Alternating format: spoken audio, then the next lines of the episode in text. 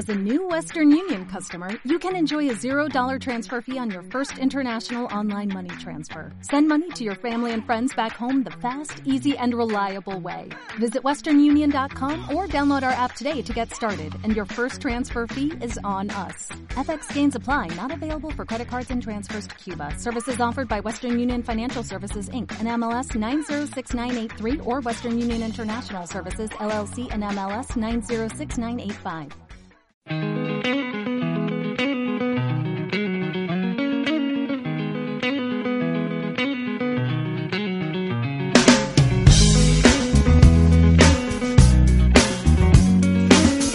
Setmana més iniciem el nostre club de muntanya donant. La benvinguda a tots els oients que ens escolten a través de la xarxa d'emissores municipals valencianes i també des de Ràdio Veterà donar-vos pues, una salutació molt gran, molt gran i afectuosa.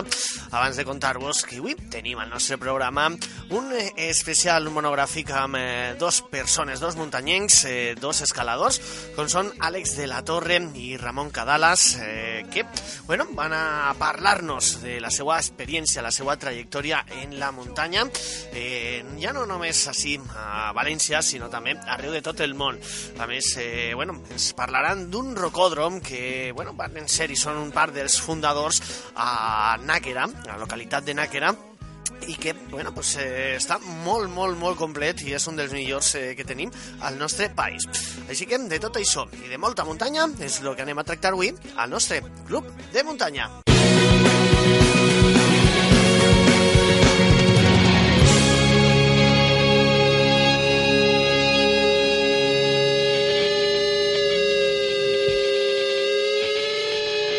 en nuestro club de montaña de hoy ya os decíamos que íbamos a hablar con eh, dos personas que, bueno, saben algo, saben algo y tienen algo de experiencia en esto de la escalada. Hoy vamos a dedicar un poquito en el programa, pues a eso, a hablar de, de montañas, también de rocódromos. Eh, estamos delante de Alex de la Torre. Buenas tardes, Alex. Buenas tardes, David. Y también de Ramón Cadalas, o Cadalás. Cadalás. Cadalás. Bueno, buenas tardes también, Ramón. Buenas tardes. Bueno, ellos eh, fueron un, bueno, han sido un poco de lo, uno de los fundadores, ¿verdad?, de, de un rocódromo que, que, hay en la localidad de Náquera y además tienen mucha mucha experiencia. Por ejemplo, la semana pasada estuvieron en el Atlas marroquí y pues vamos a hablar un poquitín de, de su trayectoria. ¿Por dónde queréis que empecemos? Anti Antiatlas. El Antiatlas. Bueno, pues empezamos por ahí si queréis. Contarme un poquitín esa, esa expedición. Ya, ya, lo ha sacado Ramón, pues, pues vamos a empezar por esa expedición. ¿Qué, qué fuisteis a hacer ahí a Marruecos? A ver, ¿cómo lo diría? Hace ya bastante tiempo cayó en mis manos un libro sobre escalada en Tafraut, en la zona del Antiatlas. Yo ya había estado varias veces en Marruecos. ¿vale? He estado en el Gran Atlas, que llaman, haciendo los 4.000 en los más gordos. Estuve en el año 96, cuando todavía Marruecos creo que era Marruecos, ahora pues sigue siendo, pero para Marrakech ya no es lo que era. Uh -huh. Y luego volví con el tiempo también a escalar al Todra con mi mujer en una zona clásica de los 80, bastante conocida, bastante comercial, que está también en la zona de Tikir, al lado de Ouarzazate, está en la parte en la parte este del Atlas. Luego volví también, que me llamaron para dar una conferencia porque planteamos una expedición que era atravesar toda, todo el Atlas, de parte a parte. Por una expedición que hizo en el año, 90, en el año 1921, si no, me acuerdo, si no recuerdo mal, por Lepinay, cuando estaba era un protectorado francés. Y la rememoramos en el año 2007, 2000, 2007, 2007. A partir de ahí con, controlé documentación que existía sobre el anti-Atlas, que se escala, que, que, había empezado a escalar Chris Bonington, que era un, un clásico inglés de los años 70, un tío muy bueno, un tío, un alpinista con bastante categoría y estaba descubriendo la zona, me llamó la atención y desde entonces siempre quería volver, quería ir a esa zona. Uh -huh. Buscaba documentación en España, no encontraba, pero parece ser que últimamente los ingleses le han dado bastante caña, han publicado cosas, lo estuvimos hablando y le dije, ¿que te quieres venir, Alex? Y nos fuimos para, para allá, mi mujer, su, su compañera y, y yo. Uh -huh. Y bueno, contarnos un poquitín, eh, ¿cuánto tiempo habéis estado? ¿Habéis estado una semana? ¿Habéis No, estado- una semana. Una semana. Sí, y- un poquito más. Bueno, yo, yo estuve nueve días, sí. Estuve un poquito más. Bueno, la zona del anti-Atlas, para los que no, no lo conozcan, está al sur del, del Atlas. Estamos prácticamente en frontera con, con Argelia, como aquel que dice. La verdad es que era pues clima desértico y la idea que llevábamos era mm, ir a escalar en, principalmente en dos tipos de roca. En granito rosa de allí, que es la verdad es que es espectacular, y en cuarcita, que es, si cabe aún más espectacular, porque vamos, yo es un tipo de roca que personalmente nun- nunca había nunca había escalado. Claro, y por aquí, por, por España, no, no tenemos este tipo de piedra, ¿verdad? De En roca. algún sitio hay cuarcita, pero es raro. Es raro. Granito sí que tenemos. Sí, pero es un granito diferente también, ¿no? El granito de la zona centro, el granito pirenaico, no llega a ser igual. No. Era un granito que me, me recordaba más a, a Hampi en, en India. La verdad, era un, un grano gordo, un poco escalado también, no, no estaba muy escalado, la verdad. Y lo cierto es que pues respetaban ¿no? esa, esa pureza de, de las vías, eh, sobre todo a la hora de, pues, de escalarlas, ¿no? Porque Ramón y yo nos fuimos a hacer una de, de cuarcita, que eran 200 metros o así, y había un cordino. O sea, no, había, no había nada más en la pared. Y claro, son vías que están abiertas hace relativamente poco tiempo. eh, bueno, muchas de ellas pues en 2000, 2000, bueno, durante de 2000 a 2010 la mayoría de ellas y eso para vías clásicas de tapia, mejor dicho, no es, no es muy normal. No, Normalmente suele ser vías que, como era un estilo que se solía escalar antes, ahora la tendencia de la escalada es más deportiva. Pues claro, la mayoría de vías estaban abiertas bastante antes, con bastante más repeticiones y demás. Ahí, como he dicho, pues respetaba un poco esa, esa pureza de, de tener ahí la pared y ver por dónde, por dónde tienes que ir, ¿no? Siguiendo un poco la, la reseña de, de los ingleses. Porque ahí la verdad es que es territorio, territorio inglés, ¿no? Era lo que, lo que veíamos. Españoles por allí, bueno, Ramón que tiene mucho más, más contacto aquí con, con clásicos tapieros, la verdad es que no era algo muy, muy famoso entre ellos, ¿no? He preguntado a mucha gente conocida vieja y no, no sabían dónde íbamos. La verdad es que me llamó la atención. Porque, ya te digo, conmigo cayó- de mí cayó un libro en el año- del 2002 del Chris Bonington. Entonces me llamó la atención que no, que no, que no hubieran por ahí españoles, sobre todo españoles. Franceses también pocos, casi todos son ingleses. Y los noruegos porque por lo que sea se relacionan con ellos que les llega la información.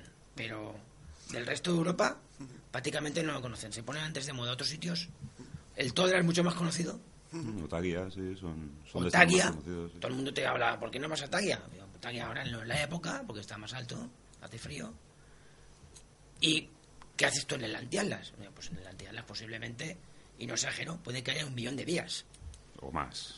Porque o hay más. roca para morir. Además, unas líneas espectaculares. Para donde mires.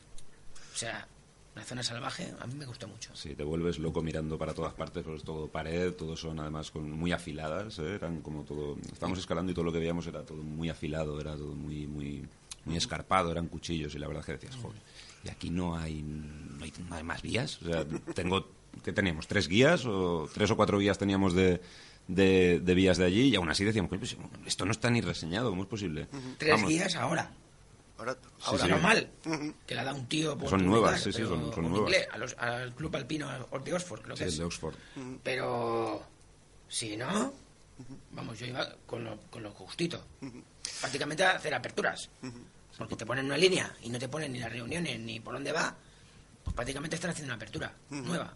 Eso, eso os iba a preguntar, ¿no? Si, si, si hicisteis alguna apertura nueva o, o Lo planteamos. pero- intentasteis seguir la- las reseñas.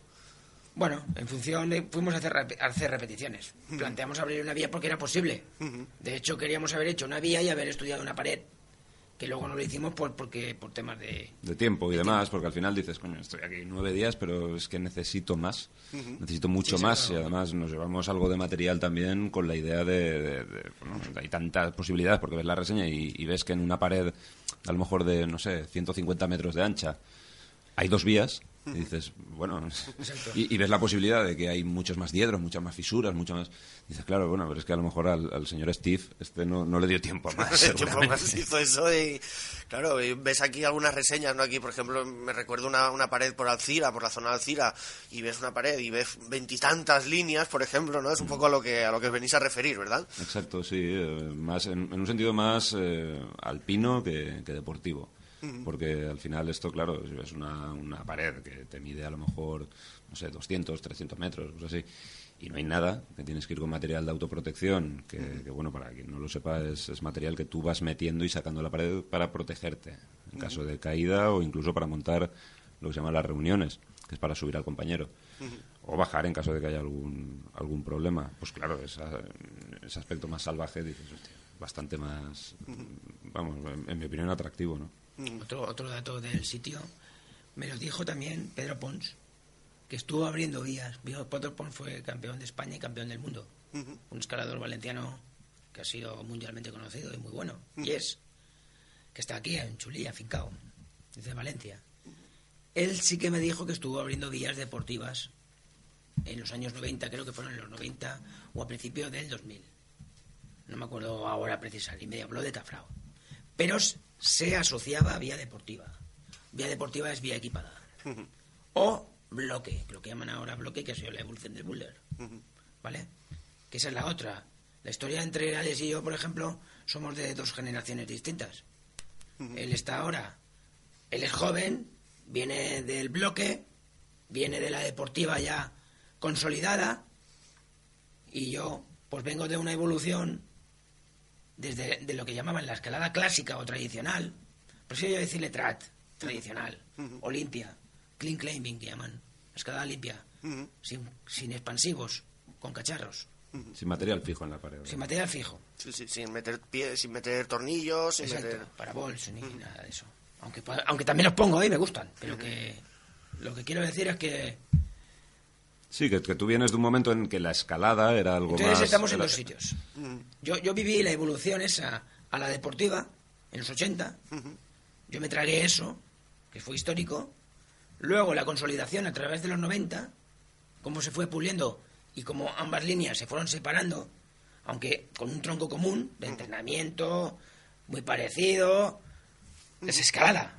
Una es deportiva, la otra es otro tipo de escalada más aventurera, por así decirlo. Más Y luego, pues ya vienen los, la gente joven, tipo Alex y todos los chavales que vienen ahora, que están muy fuertes, gracias a que ha habido una evolución y que ha habido, o sea, una consolidación a la hora de los sistemas de entrenamiento han ido mejorando, las instalaciones han ido mejorando, el rocódromo que, que, hay ahora montado si lo hubiéramos tenido en los 80, 90. material, los, los pies de gato que llevaba. Claro, la tecnología también ha, ayudado a que el material evolucione, ¿no? Y sea un material, pues, eh, muy robusto, pero también más, eh, pesa menos también, por ejemplo, ¿no? Todo, todo ese tipo de cosas eh, ha hecho que, todo cambie, ¿no? Sí, sí, pero viene un poco relacionado por lo que, lo que está comentando, que, que ahora la tendencia es más deportiva se, entiende más al, escalador y más ahora con, bueno, con todo este tema de las Olimpiadas y demás, que también se quería, se quería meter en las Olimpiadas, se metió, ¿no? De hecho. Eh, es que el, escalador es más un deportista que un, aventurero, ¿no? Como antes. Antes era pues esos locos que se colgaban por ahí, como, como decía Ramón, barbudos y, y ahora es más deportista. ¿Qué pasa? Que el deporte, si, lo, si tú crees eh, o lo tienes contemplado como, pues como los, los corredores o como cual, es una máquina de dinero, da dinero. Entonces, vamos a meter más investigación en esto, vamos a... Y claro, la tendencia cambia. La gente que, como Ramón, que viene de esta generación que dice él, pues lo cierto es que a ver cómo entrenas el, coco, ¿no? El coco no se puede entrenar por mucho gimnasio que haya, por mucha maquinaria que haya, que es mucho más ligero. Bueno, a lo mejor sí que te ayuda el hecho de que haya algún aparato que antes no había, o que, pero realmente las expediciones que hacían antes o las paredes que hacían antes, bueno, hemos hecho alguna vía. Yo me acuerdo cuando hicimos una vía en Montanejo, las VT Papel, a mí me marcó mucho porque yo pensaba, ¿cómo han pasado por aquí estos tíos? ¿Cómo hicieron la primera? La primera Es que era, es otro concepto, no es algo tan potente de, estar muy fuerte en un gimnasio que puedes irte y echar horas y ponerte fuerte, fuerte, fuerte, pero ¿cómo entrenas el, factor psicológico? ¿no? ¿Cómo, lo haces? ¿Cómo, ¿Es como en el hielo? como en esas cosas? ¿O las haces? O, y al final pues se aprende a capar capando, ¿no? Pues así es. Bueno, eh, yo siempre me gusta poner un poco el ejemplo, ¿no? Por ejemplo, el, el Matterhorn, el Cervino, la, montaña idílica de, Suiza e Italia, eh, la primera cordada que consiguió subir les costó una barbaridad y hoy en día tenemos el récord que en una hora y pico se la suben por la misma vía que, que subieron ellos. Claro, eso ha cambiado mucho, está todo equipado, todo eso ha ayudado ¿no? a, que, a que los límites cada vez estén un poquitín más altos. No sé si lo, lo veis vosotros así también. Sí, sí, hombre, desde luego, es lo que estábamos comentando. Wimper era, era, un aventurero, ¿no? Bueno, hacía dibujos, pero era un aventurero, ¿no? ¿Y quién era su contrincante? Jean-Antoine Carrel, que era también otro aventurero, ¿no? El loco del pueblo. No era el deportista. Entonces, eh, claro, aventúrate. Sube a una montaña que aún no ha sido, no ha sido escalada. Decían que había dragones, ¿no? En, en su cima. O sea, quiero decirte, ten valor, ¿no? De hacerlo también, de si por aquí se puede, no se puede, en qué momento, date prisa que viene la nieve, porque claro, esto de hacerlo invernal, claro, en aquella época era impensable. Claro, tener la ruta abierta te ayuda, vale, el material te ayuda, pero el pasar por donde ha pasado ya alguien, yo creo que la diferencia... Es abismal. Es totalmente abismal, y si tiene menos repeticiones, porque dice, vale, estos tíos han pasado por aquí, pero es que está todo suelto es que, se, que se cae todo, es que hay que ir con mucho cuidado, no es, no es coger una, una presa y, traccionar de ella, ¿no? Como en, como en deportiva esto es más, un estilo más alpino de ir con dónde metes el seguro, cómo te aseguras. Bueno, la cosa es, tener más ojo, ¿no? Ramón en esto como tiene más experiencia. al final son las de vuelo que digo yo. son patrones y situaciones. Y para mí continuamente es un aprendizaje continuamente, todas las vías. Bueno, eh, contadme un poquitín, eh, ¿dónde entrenáis? ¿Cómo entrenáis? ¿Cómo os preparáis para hacer expediciones como esta de, del, del, del Antiatlas? ¿Cómo, ¿Cómo es vuestro día a día más o menos? No, yo lo que digo, yo tengo 50 años ahora y desde que llevo escalando, que empecé en el año 86, pues creo que es una forma de vida que te obliga a estar ahí. Una de dos, o lo tomas como un, un tiempo y luego te lo abandonas o esto te obliga a estar me gusta la escalada o el tema este el alpinismo más que la escalada porque te obliga a una forma de vida. Es una forma de vida. A estar sano a llevar un, régimen de entrenamiento un régimen de descanso. Una forma de vida. Unas normas claro. que no te puedes abandonar. O sea si te abandonas Luego no vas a rendir lo que tú quieres rendir. Y como aquello me causa satisfacción, tanto física, aunque muchas veces dices, ¿qué hago aquí? Pero como psicológica, pues no sé si es la adrenalina o yo qué sé lo que es, pero te mantiene enganchado. Y las situaciones de riesgo, no sé. Hay gente que les gusta eso. Y tengo colegas que me superan al fin y al cabo soy un paquete, ¿eh? Tengo colegas que, que olé, que decir, vaya tela, qué gente. ¿eh? O sea, estamos hablando de nivel ahora medio. Pero esto es nivel alto, los otros, dices, joder, Hombre, para llegar ahí. Hay que, hay que seguir un, entrenamiento. O sea, es, es imprescindible. Eso sí, el entrenamiento tiene que ir pues más enfocado a, lo que quieras hacer, ¿no? Al momento en el que estés, porque la, escalada son, son también, yo creo que momentos. Hay momentos mejores, hay momentos peores, hay momentos en que te apetece más una cosa, te apetece más otra. También depende de la persona, evidentemente. Pero lo, lo bonito de este deporte precisamente es que tiene tantas modalidades, tienes tantas posibilidades dentro de lo que es el mismo deporte, que bueno, pues según te dé puedes enfocarte más a una cosa u otra. Si estás entrenando más boulder, pues más lo que tienes que hacer, pues a lo mejor un tipo de entrenamiento más específico que desarrollar más la fuerza, más si quieres hacer vías eh, pues en función de si son más de resistencia, de continuidad, pues es como siempre enfocar el entrenamiento a ello. Tenemos el rocódromo que, bueno, la verdad es que es espectacular. O sea, no queda bien que lo diga y evidentemente, pues yo creo que el rocódromo no... Pues para mí es lo mejorcito que he visto en la vida, Sí, eh, sin lugar a dudas. Y, no, no tiene abuela ni falta que le hacen. no. Pero ¿cómo, ¿cómo, surgió esa idea de, ese rocódromo de, de Náquera? Contadme un poquitín. Pues este rocódromo realmente eh, hay una serie de, socios que, hay algunos que siguen, otros que, bueno, lo dejaron estar por lo que comenta Ramón, porque son, bueno, pues o lo tomas como un estilo de vida o, al final, pues bueno, lo dejas por, lo que te requiere, ¿no? Por la constancia que te requiere. Estos socios montaron un, rocódromo en un, creo que era un bajo o algo así, en, Moncada, si mal no recuerdo. Eran pocos, no sé si eran 10 socios o algo así. Y eh, hace 5 o 6 años, no, la verdad es que no lo recuerdo, se pasaron a... o más, y más, más, años, ¿Cuántos años era? 5 o 6 años, era 10 años. esto corre. Es, todo muy rápido. Eh, se pasaron a Náquera y pues ahí en una nave industrial, eh, la verdad es que hicieron un, trabajo acojonante y hicieron lo que son las, las, primeras estructuras, que aún sigue quedando parte de ella.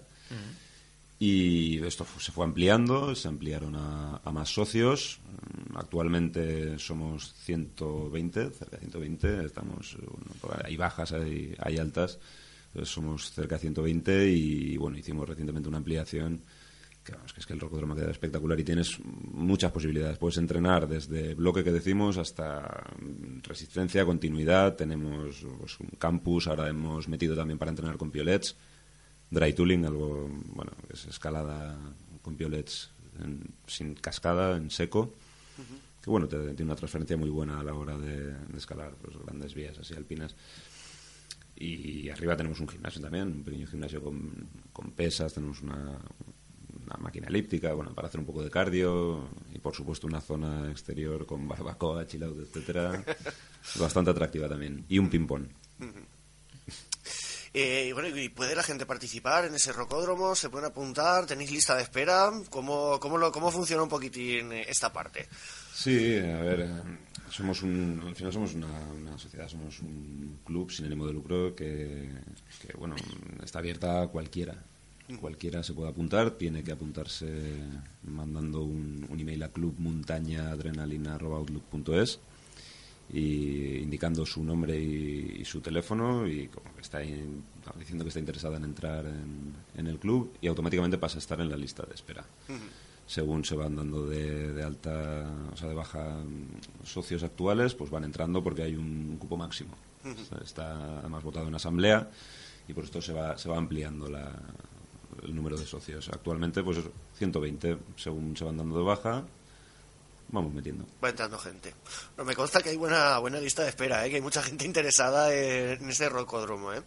Sí, en los últimos, además, eh, en los últimos meses, último año, prácticamente con el tema de la ampliación y demás, se ha, se ha multiplicado. Porque lógicamente es un, es un rocódromo muy, muy, muy atractivo. Muy atractivo en cuanto a todo. En cuanto a servicios y en cuanto al precio y en cuanto a todo. De todas maneras, ahí también observo yo lo que observo otras veces en otros sitios. Y por la edad. Los que entran circunstancialmente por la edad que ahora les toca escalar, jovencitos, y luego los que se, que se van. Y se van quedando los que se van quedando. Al final la pared eh, te deja claro, ¿no? ¿Quién, quién es el que le va a gustar y al que no le va a gustar, ¿no? Selecciona también, ¿no? Haces una buena selección, ¿verdad? Sí, porque la evolución natural hoy en día, en esta generación que dice, que dice Ramón, es empezar con el boulder. Es lo más, es lo más fácil, lo más cómodo, lo más social. ¿no? No, necesitas gente que ni siquiera sepa cómo asegurar. No necesitas una cuerda, no necesitas, necesitas un crashpad que realmente lo, lo alquilas y unos pies de gato. Entonces, ¿qué pasa? Que el, bloque, en un principio, eh, los orígenes del bloque son para entrenar, eh, entrenar dificultad que te puedes encontrar en alta montaña. Cuando surge a principios de 1900 realmente es para esto.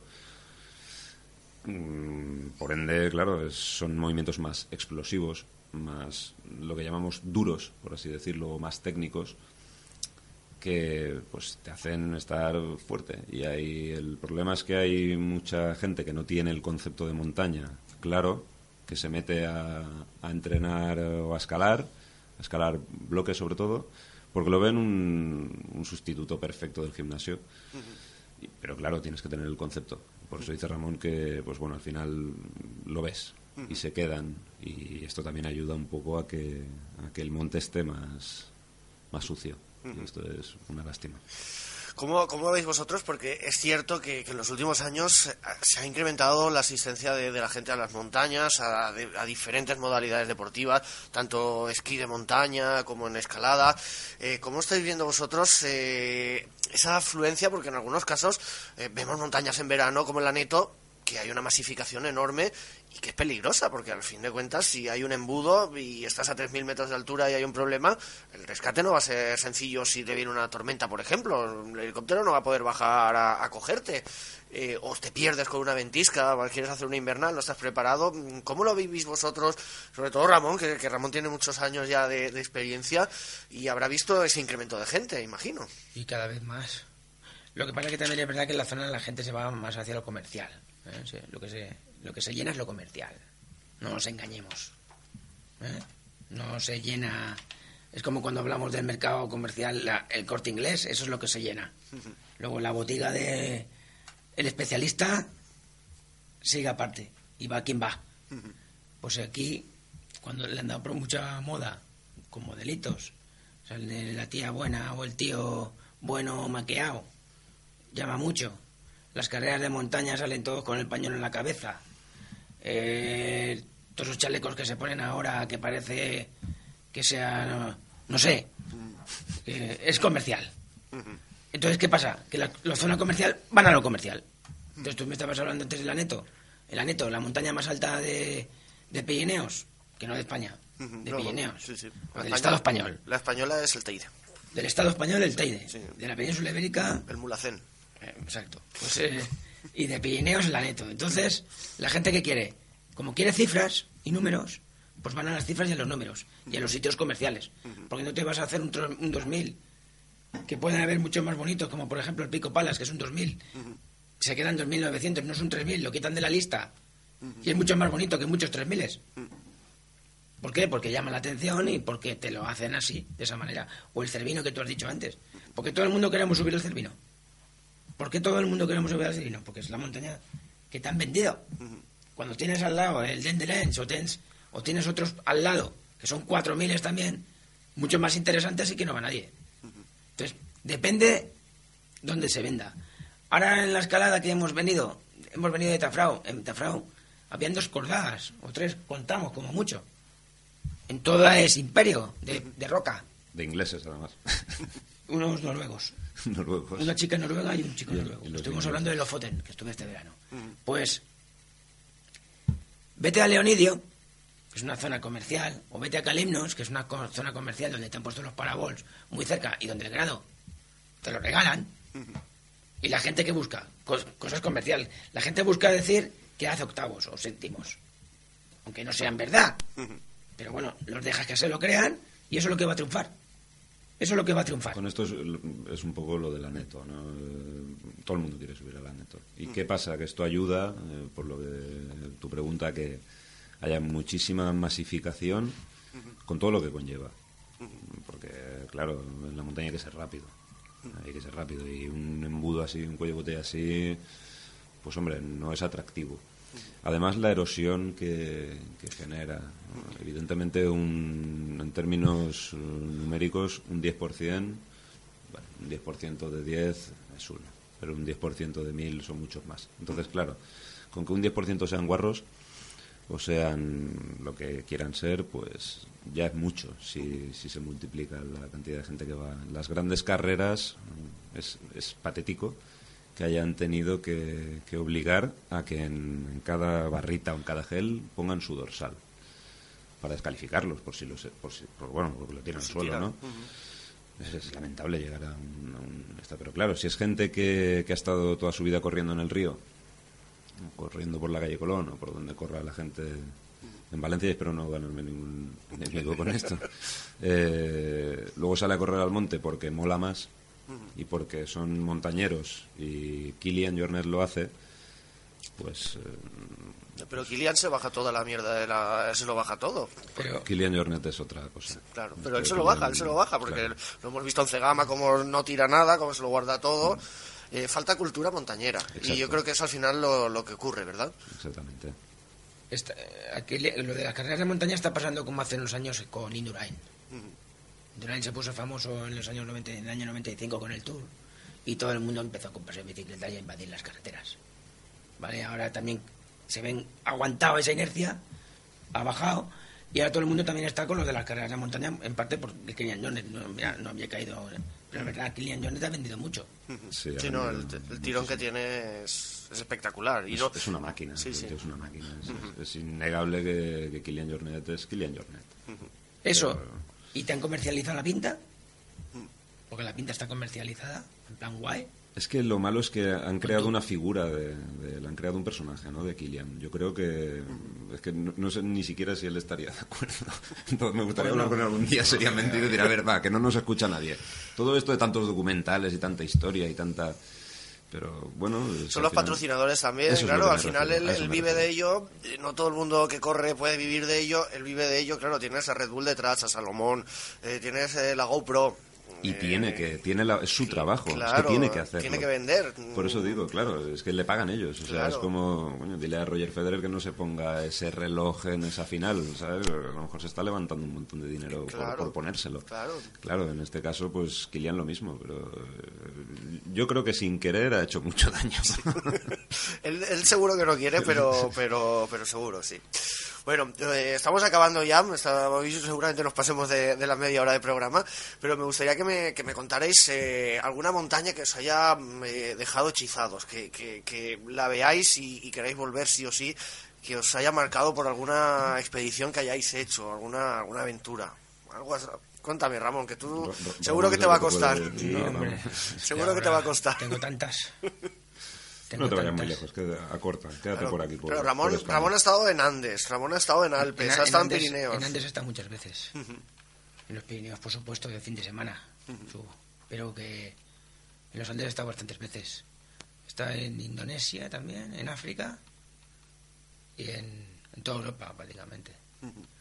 Pero que me llame la atención.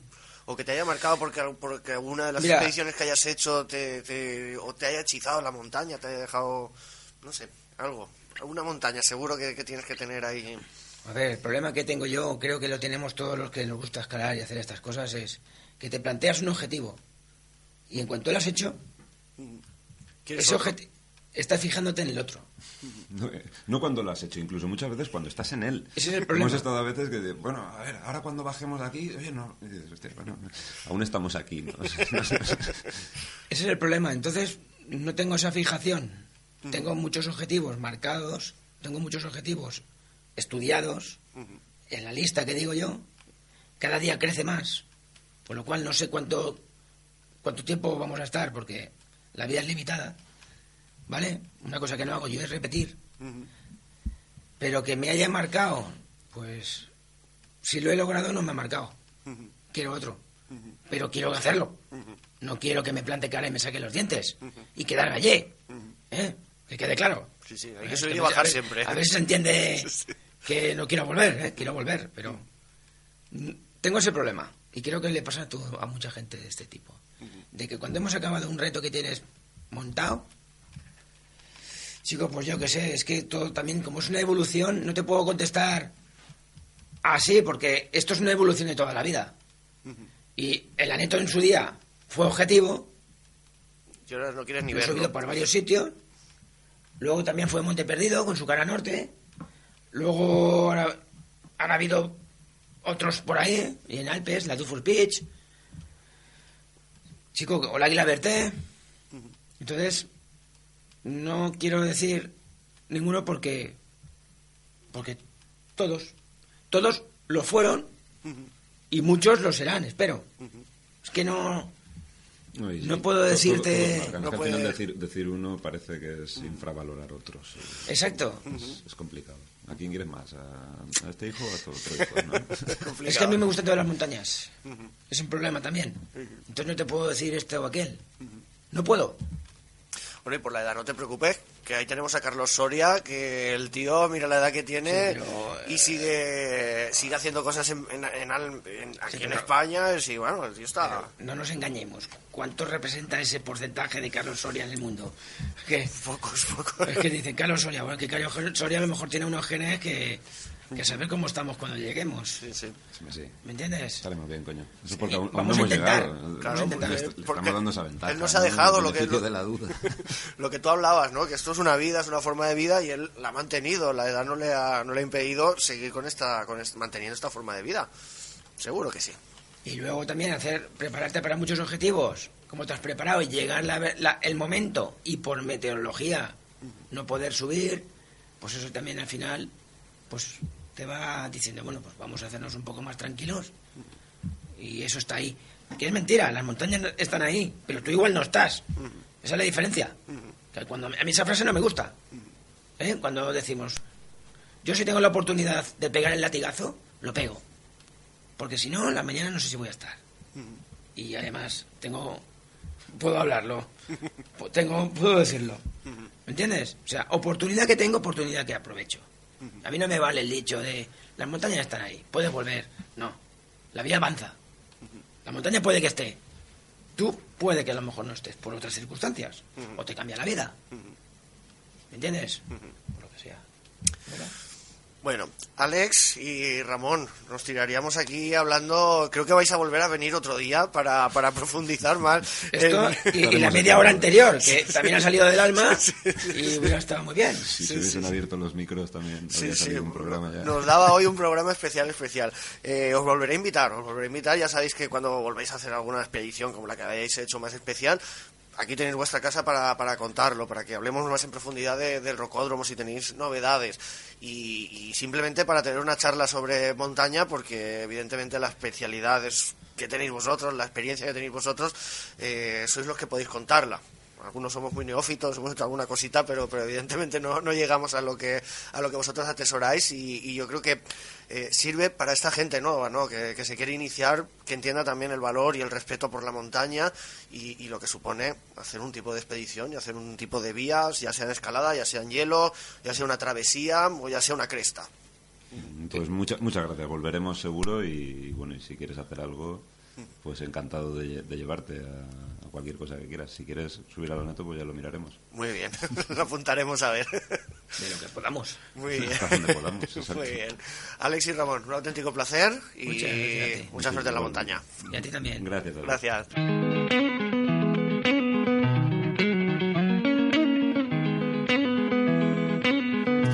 Una llàstima haver de parar la conversa així amb els nostres amics Àlex i Ramon, però el temps mana i ja avui s'hem passat un poquet de la nostra, del nostre temps eh, que tenim estipulat, però tornaran, eh, tornarem a parlar amb ells perquè han de contar-nos moltes més coses, tenen molta experiència i és un gust eh, poder tractar amb ells eh, tots els temes.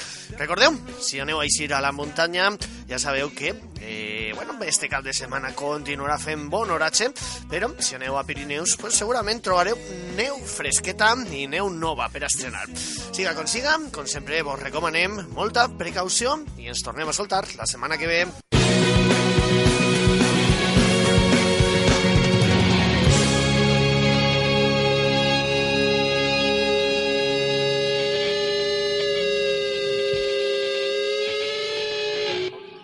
Sherwin Williams somos tu compa, tu pana, tu socio, pero sobre todo somos tu aliado, con más de 6.000 representantes para atenderte en tu idioma y beneficios para contratistas que encontrarás en aliadopro.com. En Sherwin Williams somos el aliado del PRO.